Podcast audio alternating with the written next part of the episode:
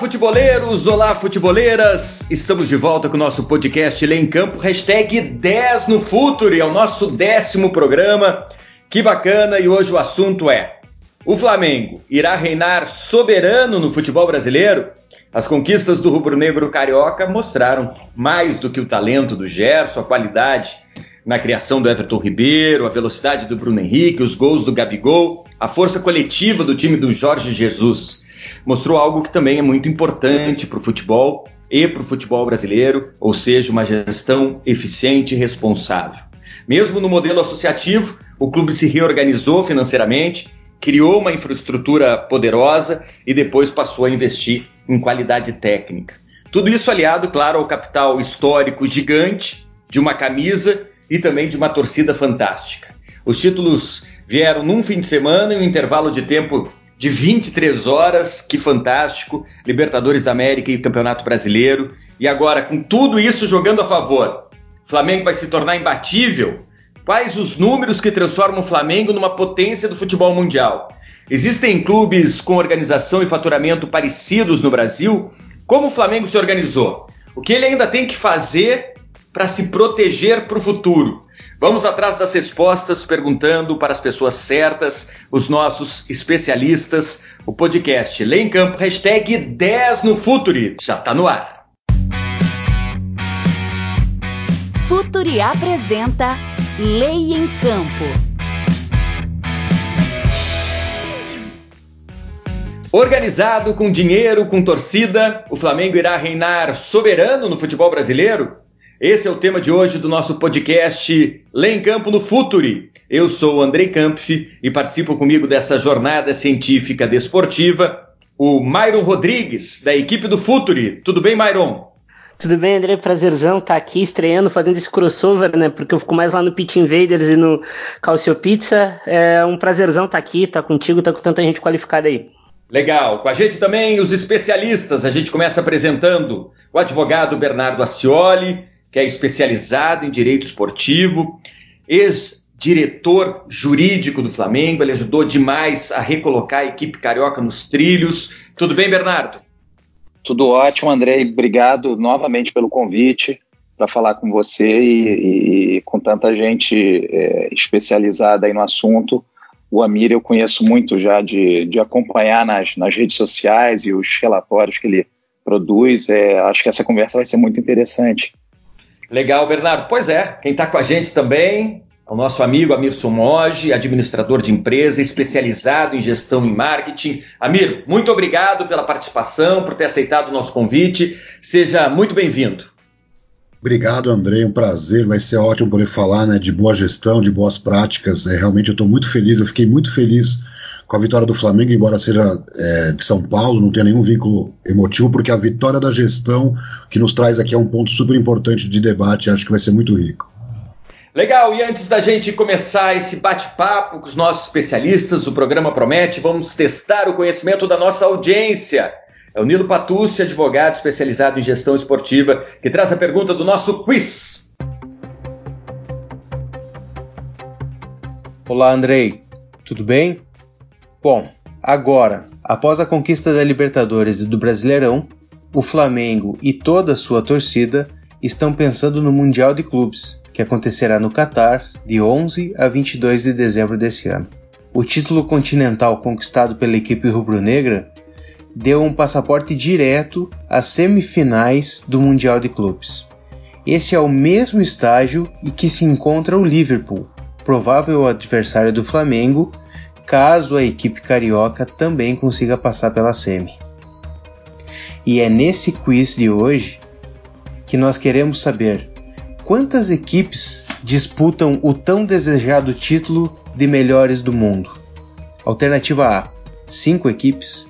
Alternativa B: 6 equipes. Alternativa C: 7 equipes. Ou alternativa D: 8 equipes. Pensa aí que eu já volto com a resposta.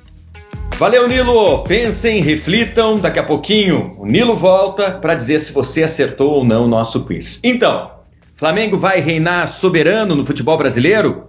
Vamos lá. Flamengo se tornou uma referência para o futebol brasileiro, não só pelo futebol mostrado e conquistas alcançadas, mas também pela gestão, pela forma como passou a tratar o negócio futebol. Um trabalho que começou lá atrás, para a gente pontuar, colocar um asterisco, vamos colocar um asterisco no ano de 2013, na gestão do presidente Eduardo Bandeira de Mello. E o trabalho seguiu um modelo que vale até para a gestão de casa. Né? Primeiro a gente recupera financeiramente o clube nos primeiros anos, depois se investe em infraestrutura num segundo momento, e depois, isso aconteceu a partir do ano passado, com grana em caixa, se passou a investir pesado no futebol. Então pergunta para o doutor Bernardo, como convencer sócios e torcida de um clube gigante como o Flamengo de que primeiro é preciso investir na gestão do esporte, na gestão do clube, para só depois se investir no futebol. Como é que foi esse trabalho, hein, Bernardo? Bom, Andrei, é, esse trabalho, é, eu acredito que o pontapé inicial dele tenha sido a auditoria da Ernest Young, que foi contratada ainda é, já no final do ano de 2012 e que indicou uma dívida de 750 milhões de reais no clube. Quer dizer, é, mesmo o Flamengo sendo um clube gigante, esse valor de dívida é, praticamente é, incapacitava o clube de continuar suas operações. Uh, e eu acredito que essa situação tão drástica ajudou a convencer os associados do clube que votam nas eleições presidenciais a apoiar a chapa do, do, do presidente Eduardo, uh, que veio exatamente com uma proposta de primeiro sanear para depois pensar em uh, conquistas esportivas. E o, o, o, sócio do Flamengo que vota nas eleições presidenciais, isso é importante pontuar, né? É, a torcida é enorme, mas o quem vota para as eleições é o sócio é, que, que, frequenta o clube e às vezes nem tem tanto envolvimento assim com o futebol, mas sim com, a, com o dia a dia do clube social ou dos esportes olímpicos, enfim. Mas a, o clube, os associados que votam no clube para as eleições presidenciais compraram essa ideia, a torcida comprou essa ideia, isso também foi muito importante, porque é, se a torcida não comprasse essa ideia, provavelmente a pressão seria muito maior para que o clube continuasse no ciclo vicioso que se vê até hoje em grandes clubes que ainda não perceberam que não existe mais outra saída que não seja uma gestão responsável, uh, como vem praticando o Flamengo e outros clubes. Né? O Flamengo não é o único. Talvez a, o, o grande mérito do Flamengo é ter um clube de tanta, tanto, enfim, tanta tradição e, e tanta, tanto, tanto chamariz na imprensa, tantas questões políticas e de, e de, de e emotivas, é, o clube ter realmente decidido abrir mão durante algum tempo de ter um grande time até que se pudesse pagar por esse grande time, que é o que está acontecendo agora. Né? Legal. Vamos colocar então números nessa nossa história. O Flamengo hoje tem um orçamento, me corrija se eu estiver errado, Amir, só menor do que do Palmeiras no futebol brasileiro. Mas com essas conquistas agora do brasileiro e da Libertadores da América, com essa gestão que tem, ele deve ultrapassar o Palmeiras no ano que vem? Faz do Palmeiras uma, do Flamengo essa potência também financeira? Eu acho que assim, tem algumas questões nessa história que são não podem passar em branco, por exemplo. Um dos fatores que eu acho que mostrou a diferença da gestão do Flamengo lá no auge da crise, né? Estamos falando de um clube de, com quase 800 milhões de dívida que faturava 200 milhões, quer dizer, uma situação muito grave e o presidente Bandeira de Mello usou recursos oriundos de um contrato novo, por exemplo, como foi com a Adidas, as luvas da Adidas, para equalizar dívidas fiscais, passivos trabalhistas, outras questões que bloqueavam a vida financeira do clube. Ele não podia atrair a receita da Petrobras para dentro porque ele não tinha CND, ele não podia atrair é, recursos para construir um CT porque ele não tinha CND. Então tudo convergia para o mesmo problema, e óbvio, todo mundo conhece essa história.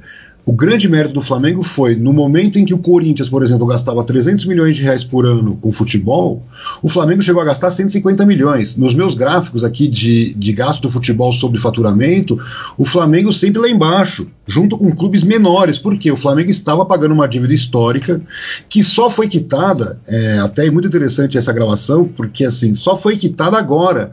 No balanço de nove meses de 2019, o PL virou, quer dizer, o patrimônio líquido do Flamengo hoje é positivo positivo. Então, são fatores que passam despercebido pela grande torcida e tudo, mas que existe um fator de reconstrução financeira importante. E hoje, olhando o balanço de 2019, você vê o Flamengo gastando 430 milhões em nove meses com futebol.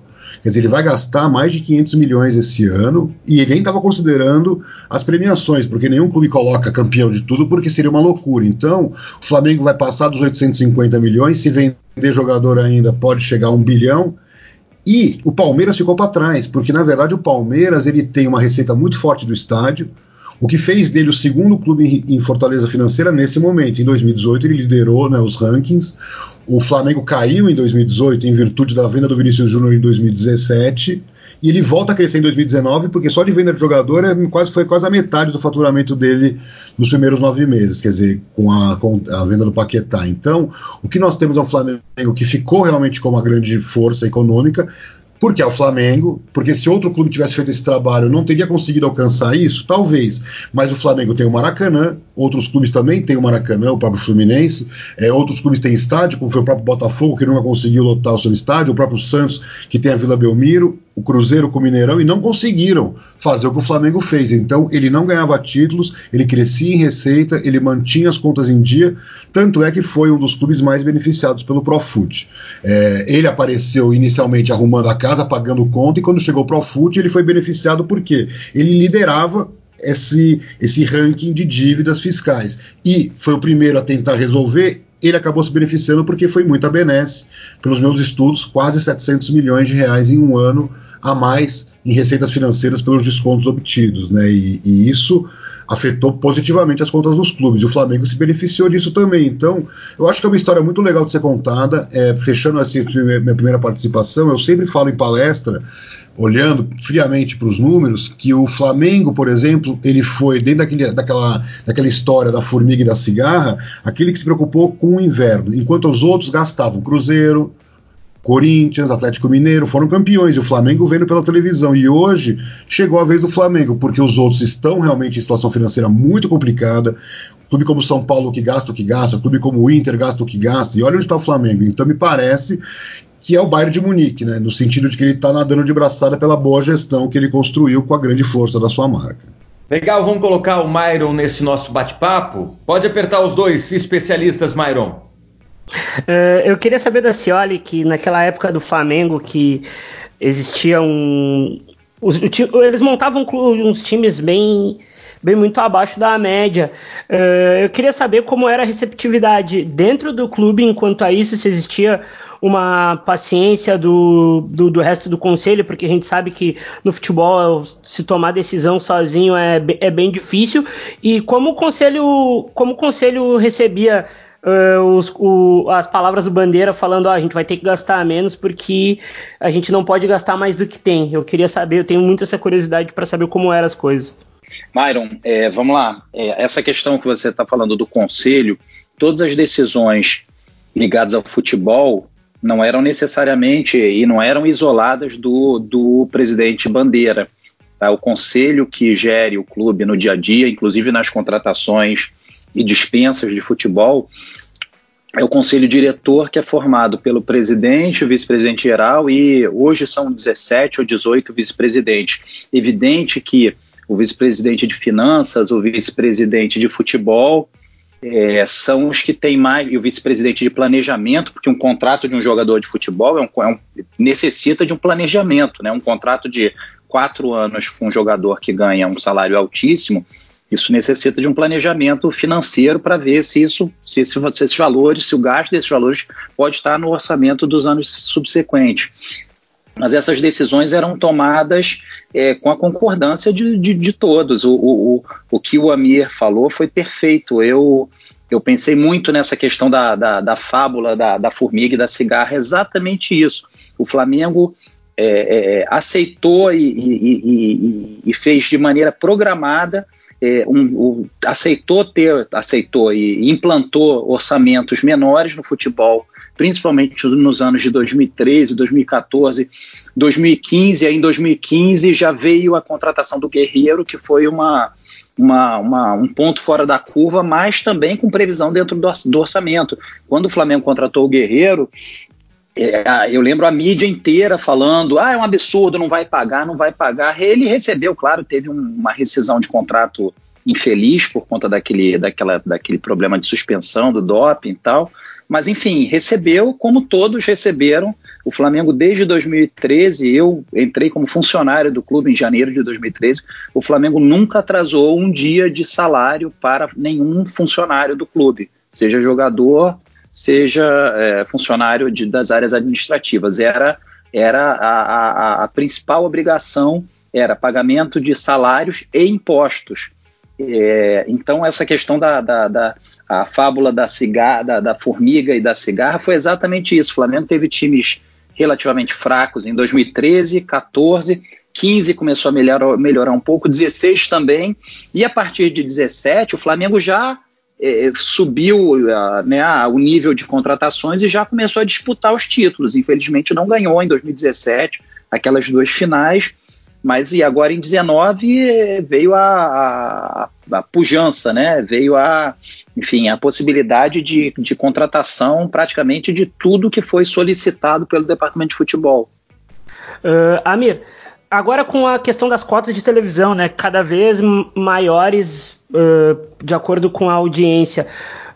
Tu falou de Bayern de, Bayern de Munique. Uh, tem como alguém do escalão mais baixo ou menor que Palmeiras e Flamengo, que são os dois clubes que estão com as fatias maiores, uh, conseguir competir em pé de igualdade, organizando, organizando o resto ou dependendo só das cotas?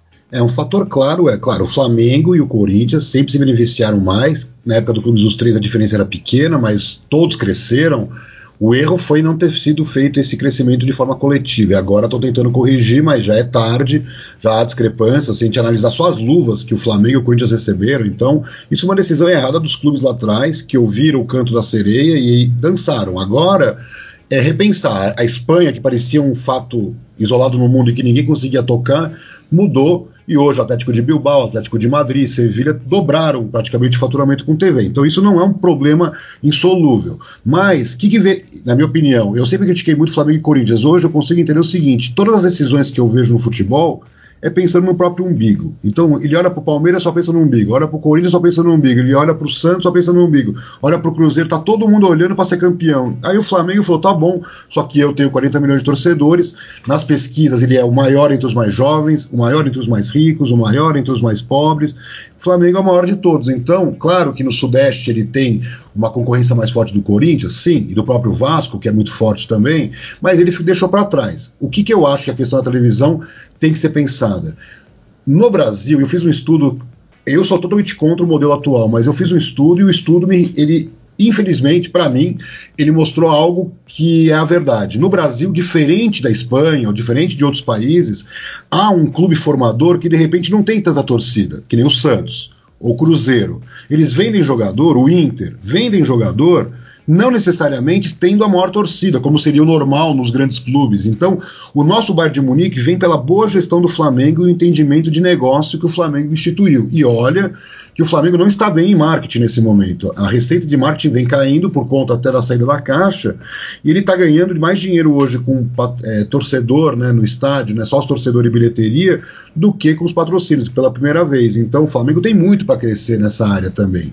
Mas ele está realmente é, faturando muito em várias frentes, e ele virou um grande vendedor de, de jogador jovem no Brasil. Então é, ele está fazendo muito dinheiro que ele não fazia. O que eu quero dizer é que o Brasil permite que, por exemplo, clubes menores possam fazer uma boa formação e serem campeões. O Grêmio, por exemplo, com um custo metade do que o Flamengo gastou esse ano, foi campeão da Libertadores. Então podemos dizer que o Grêmio foi infinitamente mais eficiente, mas hoje o Grêmio está numa situação econômica que está ficando para trás do próprio Flamengo, que ele disputava palma a palma quatro anos. Então eu acho que o que está acontecendo é que, se os clubes não acordarem, essa consolidação, essa concentração é natural.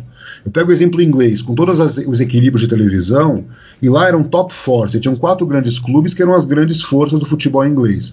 E hoje Chelsea e, e o Manchester City construíram o que eles chamam de top six. Não era e agora é. Então, nada é imutável. O Atlético de Madrid faturava quatro, quase cinco vezes menos que o Barcelona e hoje ele diminuiu. Como ele conseguiu fazer isso? Também na canteira na formação de jogadores. Então me parece que o equilíbrio vai ser na eficiência dos clubes. Eu acho que o melhor exemplo para encerrar esse primeiro, essa primeira visão de que nós temos um problema solucionável é o Atlético Paranaense. Se o Atlético Paranaense faturasse, por exemplo, como o Leicester fatura, quer dizer, ele nunca vai ser o que mais fatura na Inglaterra, mas ele fatura, por exemplo, 120 milhões de libras. Se dão para o Atlético Paranaense 120 milhões de reais, e não 35, 40, 50, ele consegue ser campeão brasileiro. Esse é o ponto. Não dá para ser campeão num pontos corridos sem um orçamento compatível com esses grandes orçamentos, como é o caso de Flamengo, Palmeiras, Corinthians, São Paulo, mesmo Grêmio, Inter, Cruzeiro. Então, como competir sendo mais eficiente? Então, eu acho que o futebol brasileiro permite ainda que outras forças, nós podemos ter top 6, nós só não vamos ter top 12, entendeu? Acho que essa é a grande dor que o futebol brasileiro está vivendo hoje. Clubes estão ficando para trás em termos de tamanho brutalmente, que só no mata-mata, num jogo específico, ou sendo eficiente, como foi o caso que eu citei do Atlético Paranaense. Que se você compara Atlético Paranaense com São Paulo e com o Inter de Porto Alegre, por exemplo, orçamentos infinitamente maiores e menos títulos. Então, essas análises são importantes para a gente fazer, porque aí a gente encontra os nossos modelos né, de boa gestão em clubes menores, porque, claro, é muito difícil para um clube pequeno olhar para o Flamengo e se sentir identificado, porque a grandeza dos números dificulta esse entendimento. Então, é muito importante que clubes menores de orçamento, mas que tenham também boa gestão, sejam analisados pelo mercado para mostrar que há caminho para você equilibrar suas finanças e buscar os títulos em campo. Deixa eu colocar aqui no nosso bate-papo uma questão que ainda me preocupa, porque a gente sabe que a questão política num clube que tem o modelo associativo, que é uma associação esportiva, ela ainda é muito relevante, ela é muito importante. E o resultado de campo acaba interferindo diretamente numa eleição. Como os clubes, doutor Bernardo, podem se proteger de uma nova gestão que não siga uma linha profissional e responsável? Existem mecanismos para os clubes se protegerem caso uma eleição nesse modelo associativo coloque na gestão esportiva do clube alguém que não esteja preparado? Andrei, é, existe, existem mecanismos. Tá? O Flamengo, dando o exemplo do, do próprio Flamengo, o Flamengo em 2015 aprovou a inclusão de um novo capítulo em seu estatuto chamado, chamado popularmente, uh, internamente no clube de, de Lei de Responsabilidade Fiscal Rubro-Negra, na qual os administradores do clube passariam a, a responder com seus bens pessoais em casos uh, de, de, de, em hipóteses de, de, de, atos considerados como de gestão temerária. Tá? É, esse tipo de mecanismo, é, poucos, é, poucos clubes, poucas associações tiveram a, ou têm a, a, coragem e a vontade política interna de aprovar. Uh, agora, mesmo com esse tipo de proteção, a, a, verdade é a seguinte: o futebol é um, é um mercado e é um produto que pode dar margens a pode dar margem a um tipo de gestão, uh, por mais que não, não, não exista um ato de gestão temerário em relação a em relação a uma contratação considerada irresponsável, mas é, é muito fácil num mercado em que, se, em que os valores são tão elevados um, um desvio de um desvio de, de, de padrão de, de, de, de, comportamento de responsabilidade financeira. Eu não falo isso nessa gestão atual do Flamengo, porque eu participei dela até o meio do ano. É, os departamentos de back-office, por assim dizer, né, o administrativo do clube. O diretor financeiro continua o mesmo, o vice de finanças é o Valim, que estava na primeira gestão do Eduardo, e, na, e um pedaço da segunda. É, enfim, são pessoas do mesmo grupo, né? Não, não vou entrar em questões políticas, mas é, a gente está passando, a gente está numa terceira gestão de pessoas no conselho diretor com a mesma mentalidade e a mesma vontade de, de, de seguir no modelo profissional e com austeridade financeira, respeitando os orçamentos, não gastando mais do que arrecada, o que é para alguns clubes grandes, isso ainda é um. É, parece que é um terreno desconhecido. por conta da, por conta da, da, da, cultura brasileira de se gastar o que não tem, porque lá na frente a cobrança vai vir para um próximo presidente e o, da, o de trás lava as mãos. Mas, enfim, o que eu, concluindo, o que eu quero dizer é que, mesmo com mecanismos de proteção, é, o, o, o, futebol é um produto tão, tão que, que pode chegar a valores tão astronômicos, inclusive por questões jurídicas, né, de lei Pelé, enfim, um contrato de um jogador de 600 mil reais, 700 mil reais por mês, um contrato de cinco anos, uh, se transforma numa, numa fortuna e, e, várias contratações sequenciais de jogadores muito caros podem levar um clube a um, um descasamento aí de fluxo de caixa e, e, e situações terríveis financeiras.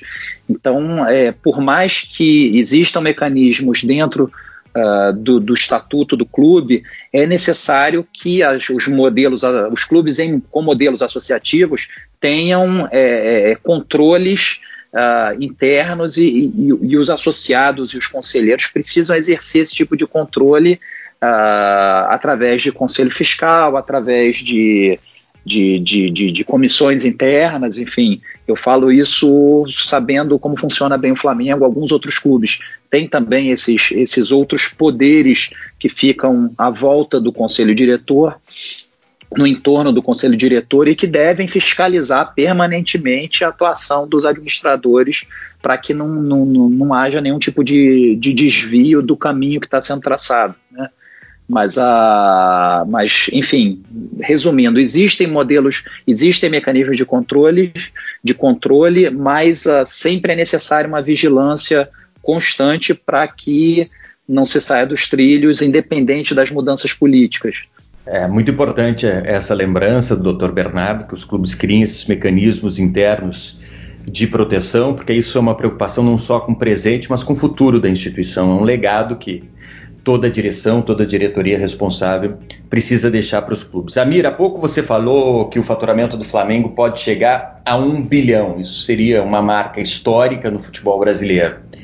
O que eu queria saber é o seguinte: com esse faturamento ano, o futebol brasileiro ele se posiciona já na elite do futebol mundial ou ainda não?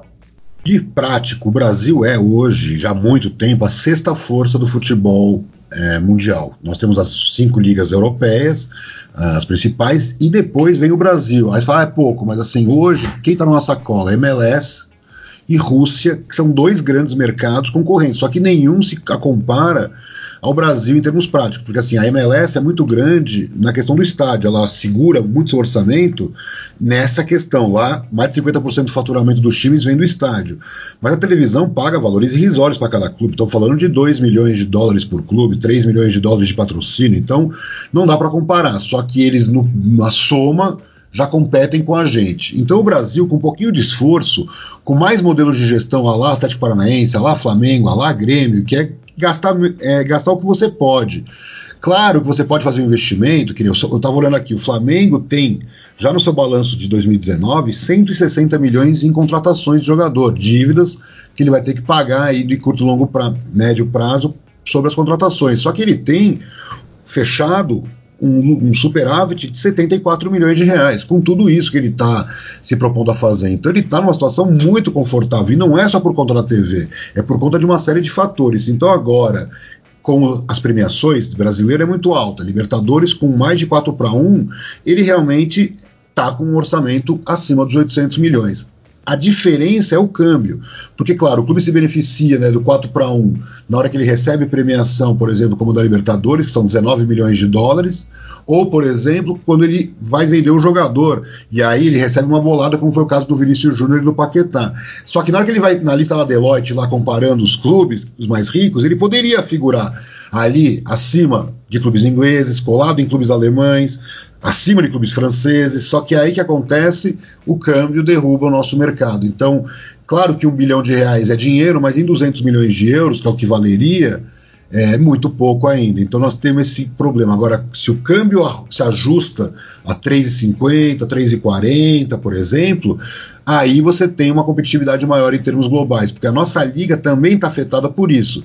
É, hoje faturamos aí 6 bilhões de reais por ano, né, os clubes, maiores clubes do Brasil, isso em dólar, parece pouco, mas não é comparativamente. Poucas ligas do mundo têm esse potencial. Então eu acho que se nós conseguíssemos que quatro, cinco clubes brasileiros puxassem né, para mais perto de um bilhão de reais de faturamento, com mais marketing, com mais estádios né, lotados, com mais ações dentro dos estádios, com mais implementando essa visão de marketing esportivo mais agressiva, nós poderíamos passar a França, passar a Itália e ficar atrás da Espanha, da Alemanha e da Inglaterra como a liga mais importante do mundo. Nós temos esse potencial. É, quando a Copa União foi criada em 87, é, a Premier League não existia. A Premier League foi criada em 92. Se a Copa União tivesse sido a liga, hoje nós teríamos a Premier League. Isso não é mentira, porque é, nós tínhamos capacidade, potencial para isso. Só que naquele tempo, a Itália, por exemplo, era a grande força. E hoje nós vemos a Itália né, numa situação muito complicada, com o Milan, por exemplo, que era a sua maior for força, é, aí na mão de uma venture capital americana, com dívidas enormes. Isso mostra o enfraquecimento do seu mercado. E o principal motivo é que a, os times italianos, por exemplo, eles eram holdings familiares.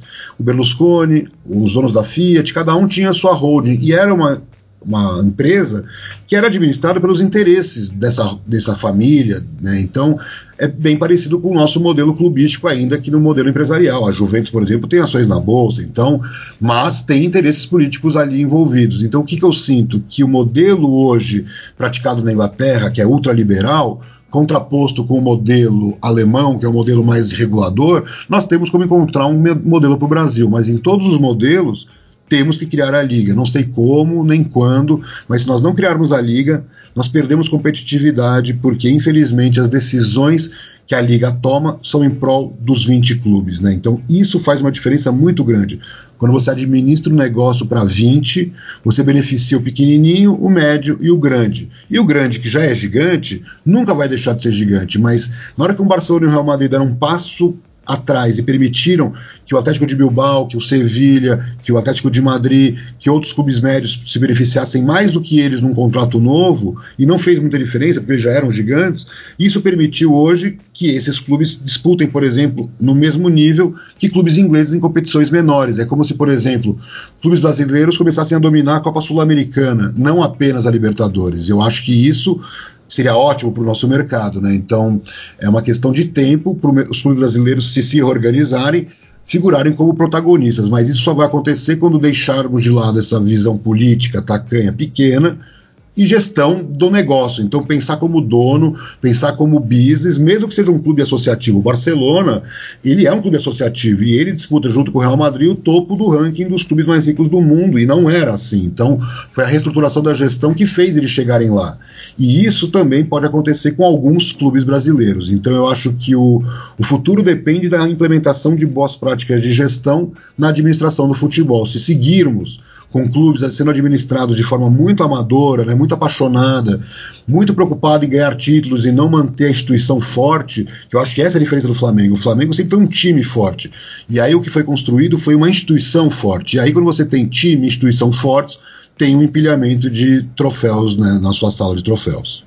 Bem lembrado pelo Amir a questão da Copa União, que lá em 1987 poderia ser o embrião para a criação de uma liga, que poderia ser referência no mundo muito antes da criação da Premier League e que acabou justamente em função dessa leitura que a gente tem de que os clubes no futebol brasileiro olham para o próprio umbigo e não enxergam o futebol ainda como um grande negócio. Quem sabe agora, com uma cabeça diferente, essa discussão não possa voltar à pauta.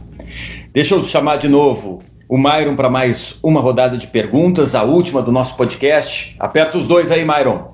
Uh, podendo seguir sobre a liga, primeiro no, no Amir, uh, o Flamengo a gente sabe que ele é o maior clube do país em uh, mediaticamente falando, tem a maior torcida, os títulos vêm a conta-gotas, mas quando eles chegam eles costumam ser bastante heróicos, como essa Libertadores, o Brasileirão, esse também, o, o de antes lá com o Adriano qual seria a importância do Flamengo uh, se fosse um dos bastiões dessa liga?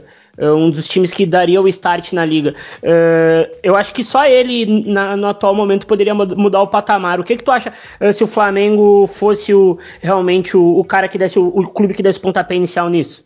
É, na meu ver, infelizmente, é de dentro para fora, né? A gente não vai conseguir impor aos 20 clubes uma liga né, em forceps, então tem que ser negociado. Eu vivenciei de perto uma reunião da Primeira Liga, então aquilo ali era um sonho para todos nós, porque todo mundo acreditava que ali era o embrião, mesmo que muito incipiente e sem bases, acabou realmente se morrendo, ok, mas ali nascia o primeiro, a pedra né, que poderia criar essa liga. Então o Flamengo foi lá como líder desse mercado. Depois o próprio Flamengo parece que teve alguma discussão sobre direito de TV, é, e não importa. Na verdade, ali a questão não era financeira, era muito mais de unir os clubes. Os clubes precisam se reunir e poder pensar coletivamente. Não tem jeito, não tem outro, outra forma. Quando você vai para o mercado asiático, quando você vai para o mercado norte-americano, quando você vai para Oriente Médio, não dá para ir cada clube. Claro que o Manchester United vai por conta própria, mas o Everton, o Wigan não vão conseguir por Oriente Médio. Então, claro que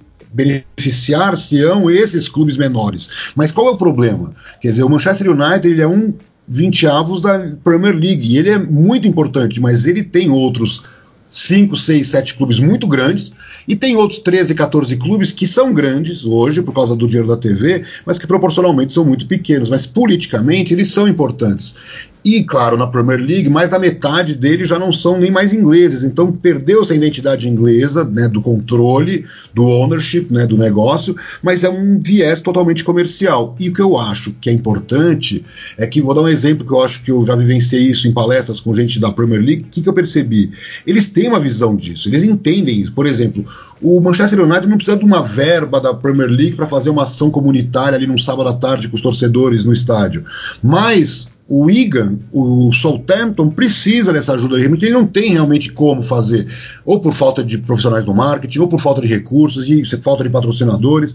E aí vai a Premier League e monta para ele uma estruturinha para ele poder receber os torcedores. Então tem muita ação em dia que não tem jogo, quando o time vai jogar no domingo fora de casa, sábado à tarde, estádio vazio, levam a comunidade para dentro do estádio. Então esse tipo de ação é a liga que pode promover nos menores, que tem pouca estruturação de marcha, que tem pouco potencial. Os grandes estão nadando de braçada. Então, o que, que eu acho?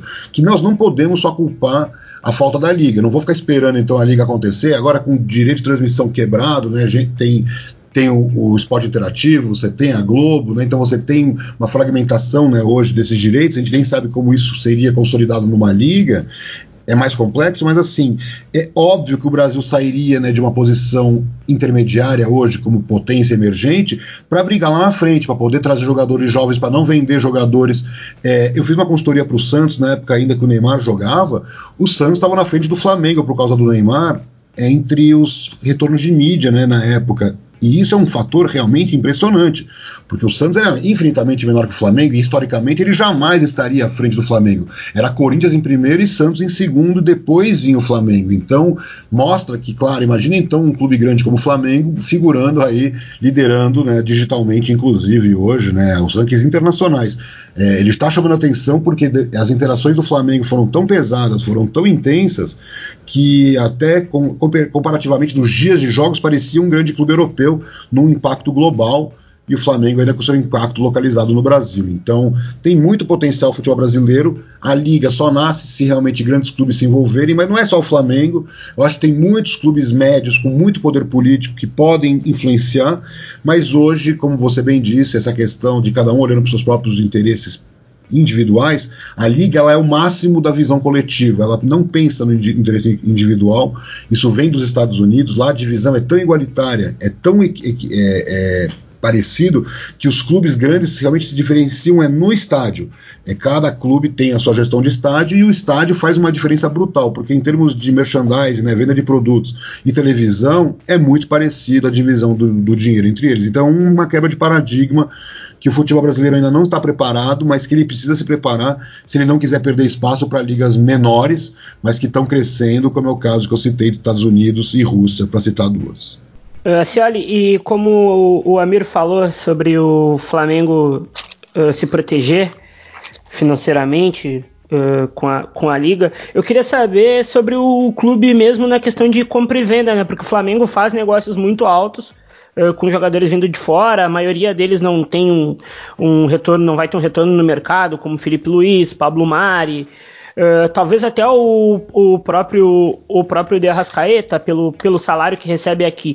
Uh, eu queria saber como é que o Flamengo vai fazer a roda girar com questões de questões negociais mesmo, uh, de venda, porque vai ter que vender, vai ter que cortar na própria carne, acabar vendendo o Renier, um Lázaro muito cedo, não? É, Myron, é, enfim, é, essa questão do planejamento aí é um planejamento financeiro técnico mesmo, né? O que eu, até onde eu pude acompanhar, é, eu saí do clube no final de junho. Essas contratações dos atletas com mais rodagem, como os dois laterais, foram feitas sem custo, do ponto de vista de custo uh, de pagamento de, de um valor de transferência a clubes terceiros.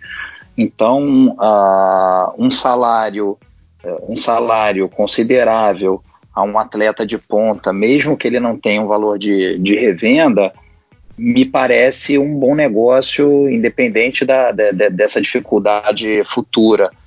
O Arrascaeta, eu acho que foi muito caro, mas vale valeu cada centavo, né? Esse caso eu acho que é diferente. É, é inegável que, que, que, é um dos melhores jogadores de meio campo em atividade no país.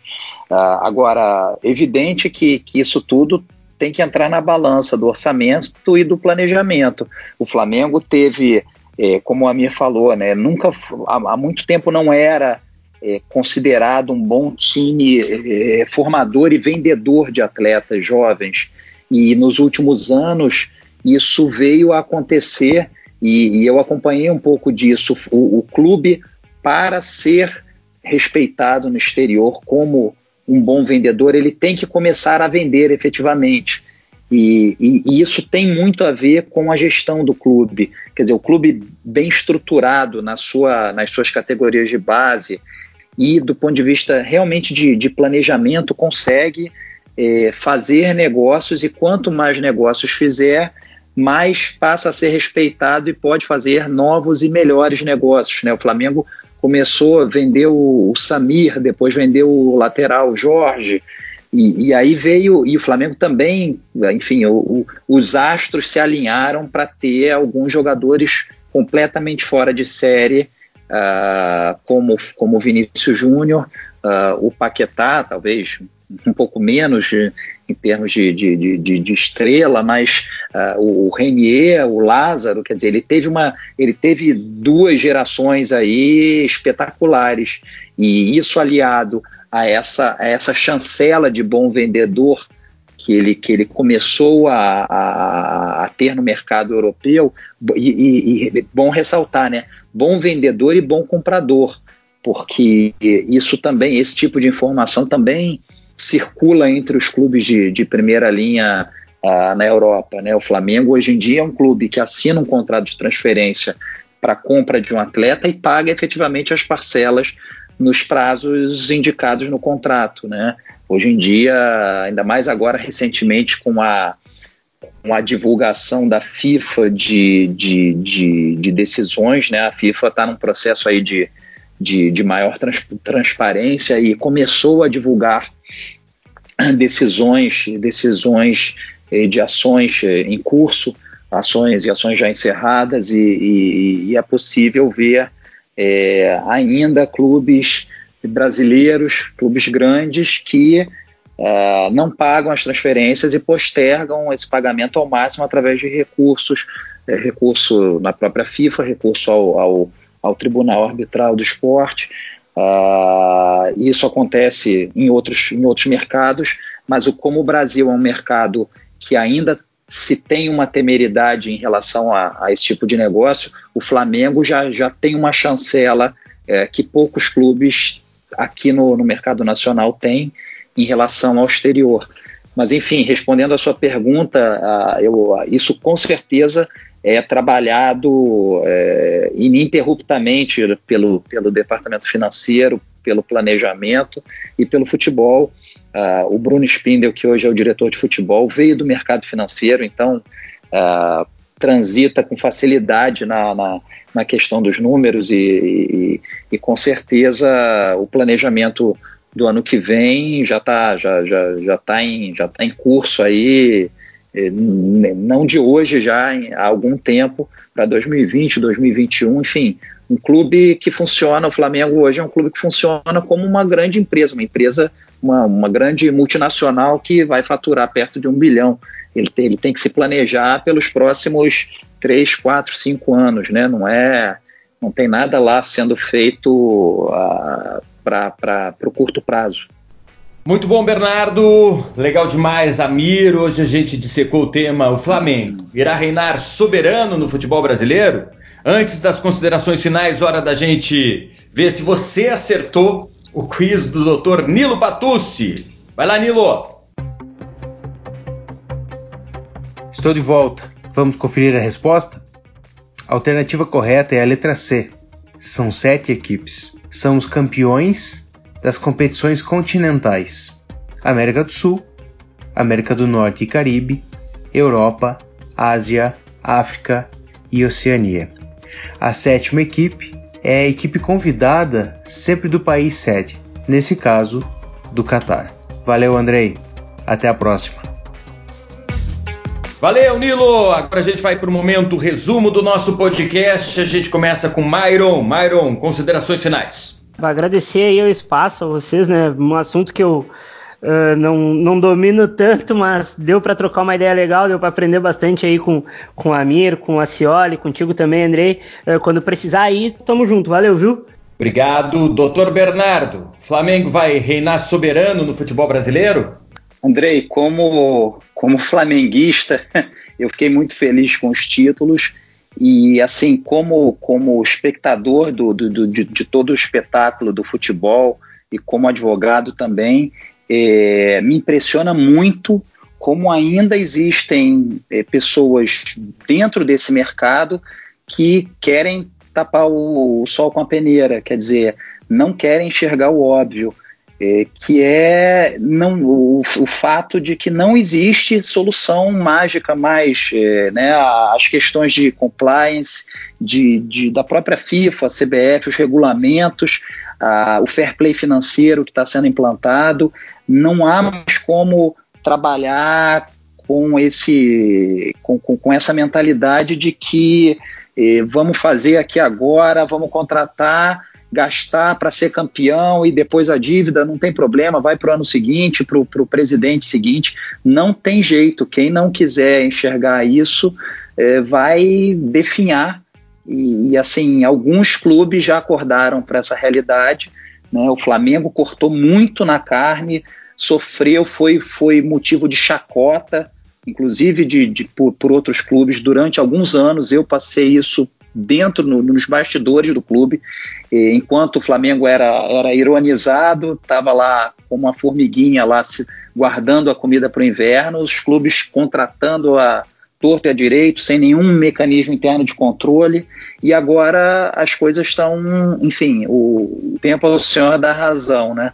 Então, assim, alguns clubes, é claro, eu não estou generalizando, o Grêmio faz um excelente trabalho, o Atlético Paranaense nem se fala, o Bahia, tem vários clubes já estruturados, mas quem não fizer esse trabalho dentro de casa, primeiro de, de, de, de arrumar a casa uh, para tentar, tentar se, se solidificar e, e, e, e, subir e erguer e ter resultados positivos dentro de campo, não vai conseguir.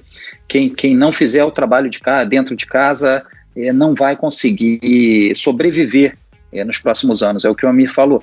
Os times médios, há muitos times é, outrora grandes que hoje são médios e que têm o risco mesmo de, de definharem e, e, e não sobreviverem nos próximos anos.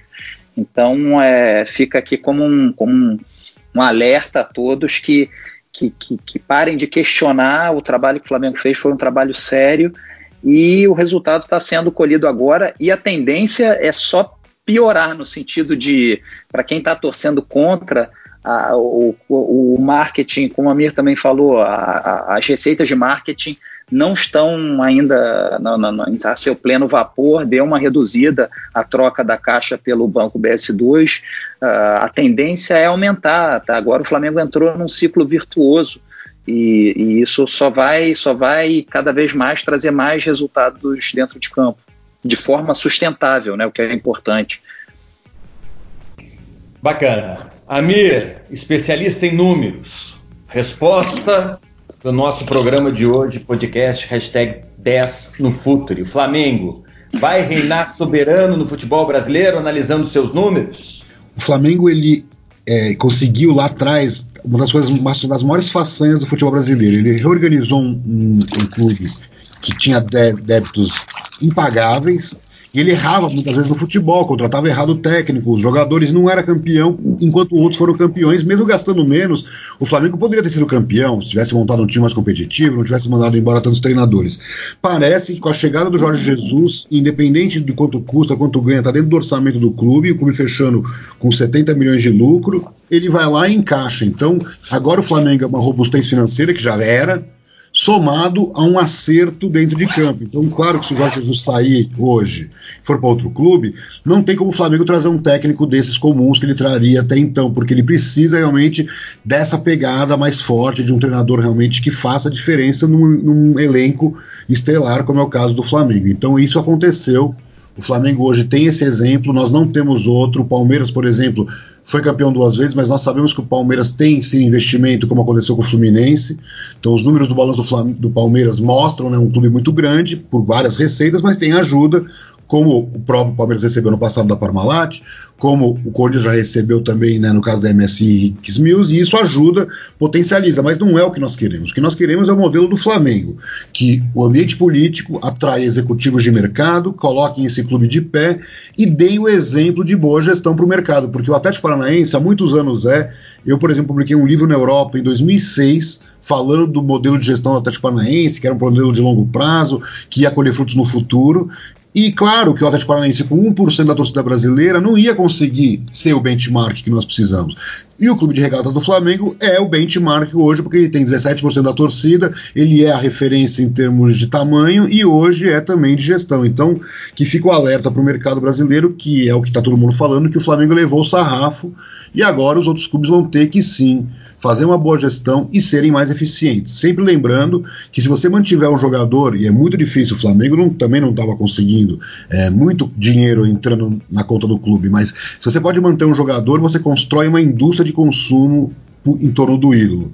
Nós ainda trazemos ídolos em fim de carreira, em meio de carreira. Nós temos que trazer o ídolo, manter o ídolo, construir uma indústria de consumo. Eu falo isso desde 2003. É quase impossível, né, hoje com o câmbio tão elevado, mas esse é o futuro. Eu estudei o modelo do Santos com o Neymar. O Santos, por ser um clube menor que outros, ele se beneficiou muito, ele cresceu muito. Ele não, para você ter uma ideia, hoje ele tem um tamanho um pouco maior do que ele tinha na época do Santos de Neymar. Então é impressionante a força que um ídolo da base, que custou nada, muitas vezes, veja quanto o Flamengo está gastando na contratação, e que pode se converter no grande ídolo fazedor de receitas para o clube. Pra você ter uma ideia, no auge do Rogério Ceni com o São Paulo, o Rogério Ceni era é responsável por 80% das camisas vendidas do São Paulo. Então, é isso. Eu acho que o que nós temos que pensar o futuro é a construção da estruturação dessa indústria de consumo em torno do ídolo, que é o combustível de todo o negócio no mundo atual. Então, agradeço muito a oportunidade, foi muito legal, Andrei, e estou sempre à disposição. Um abraço. Valeu, Amir, Bernardo, Myron, os nossos especialistas, foi bacana demais. Hoje a gente tratou do tema O Flamengo irá reinar soberano no futebol brasileiro deu para entender que o Flamengo mostrou um caminho que não é mais uma escolha, né? é uma necessidade.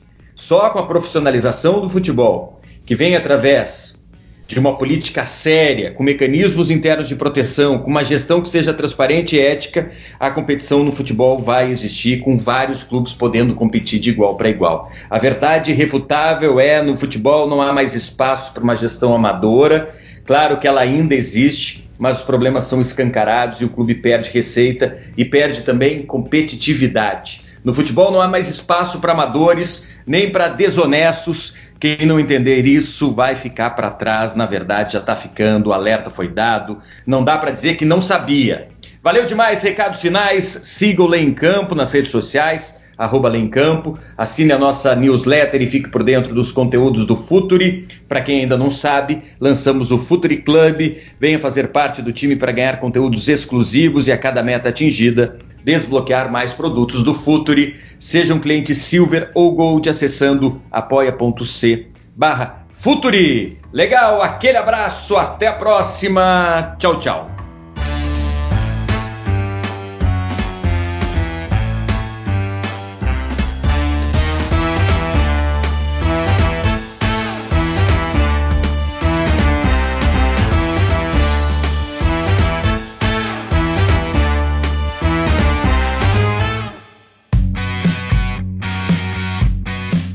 Futuri apresentou Lei em Campo.